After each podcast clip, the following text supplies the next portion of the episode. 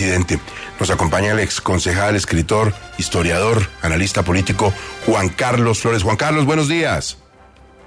Eh, Gustavo, ya quisiera uno que estos fueran buenos días, pero infortunadamente hoy no lo son. Mm. Es un día, fue un día ayer especialmente duro para el presidente Petro, pero también para los colombianos en el sentido de la esperanza de un entendimiento con los grupos al margen de la ley y un proceso de paz. ¿Qué tan golpeado queda esa iniciativa de la paz, del acercamiento a los grupos ilegales? Había cuenta pues de que el presidente pide que la fiscalía investigue a su hermano y a su hijo. Eh, de manera muy grave queda golpeado ese eh, proceso, Gustavo. Es eh, es un torpedo por debajo de la línea de flotación que mire usted cómo son las cosas. No fue disparado por la oposición, por los adversarios del gobierno Petro, sino que vino de las propias filas.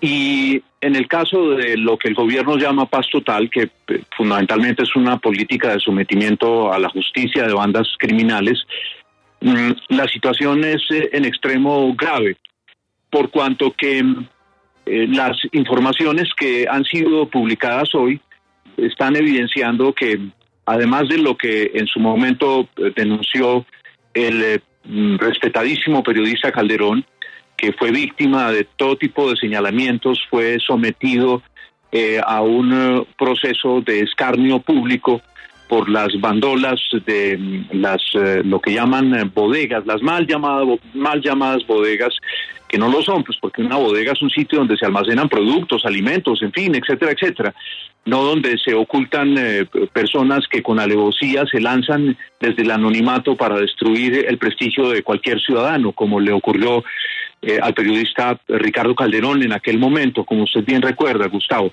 De manera que lo que lo que estamos conociendo es que hubo más encuentros antes de la elección del presidente Gustavo Petro en los que participó su señor hermano.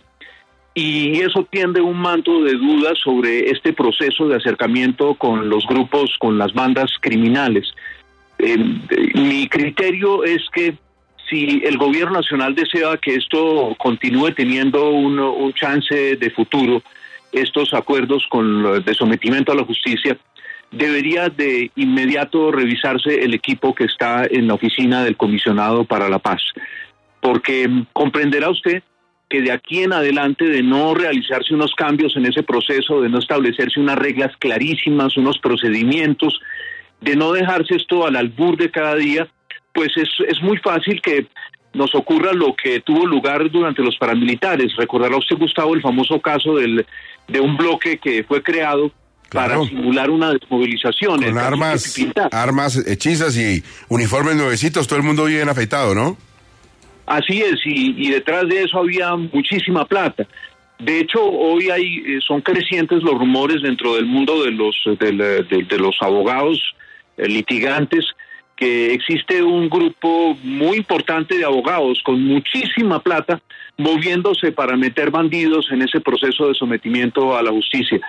Mm, es, eh, es muy triste que, que, un proceso que requiere de tantísimo cuidado estoy, esté hoy empañado y pues como lo evidencia la carta del presidente ayer y por supuesto lo que estamos conociendo en este caso es que eh, el, el, proceso pudo haber estado empañado desde sus comienzos, que, mm, que Ricardo Calderón eh, calumniado eh, tenía la razón, que la investigación era sólida y que se requiere que volvamos sobre esos hechos porque si se revisan las cosas se pueden mejorar.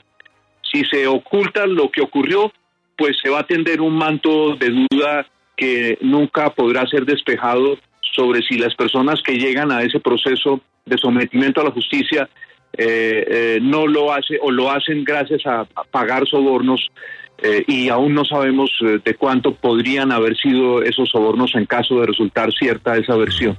Doctor Juan Carlos Flores, usted ha dicho que se hace urgente algunos cambios en la oficina del alto comisionado y eso es fundamental, pero una pregunta que va más allá de los cargos.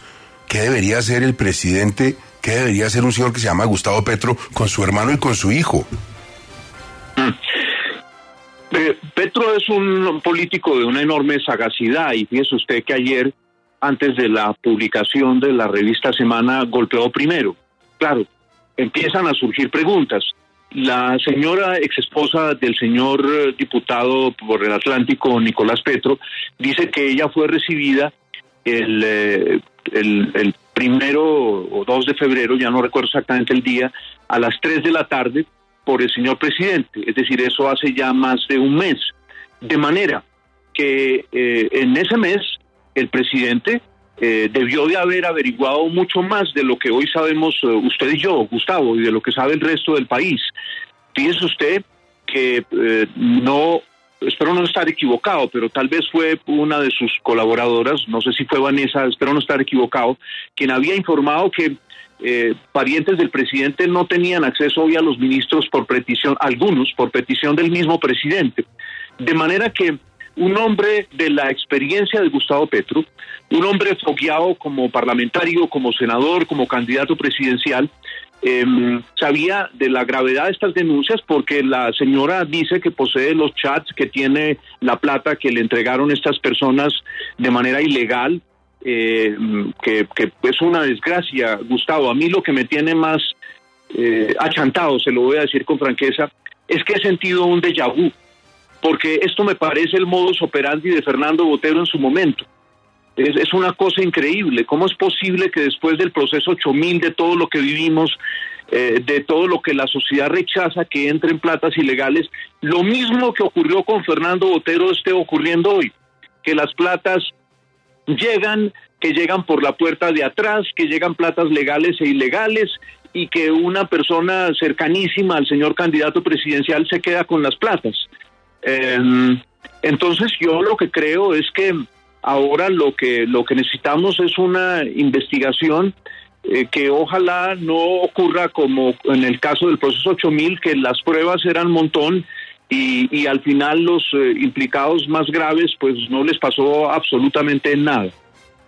Doctor Juan Carlos Flores, como siempre, muchas gracias por acompañarnos a entender y que la audiencia comprenda la dimensión de lo que está pasando en Colombia. Un buen fin de semana para usted.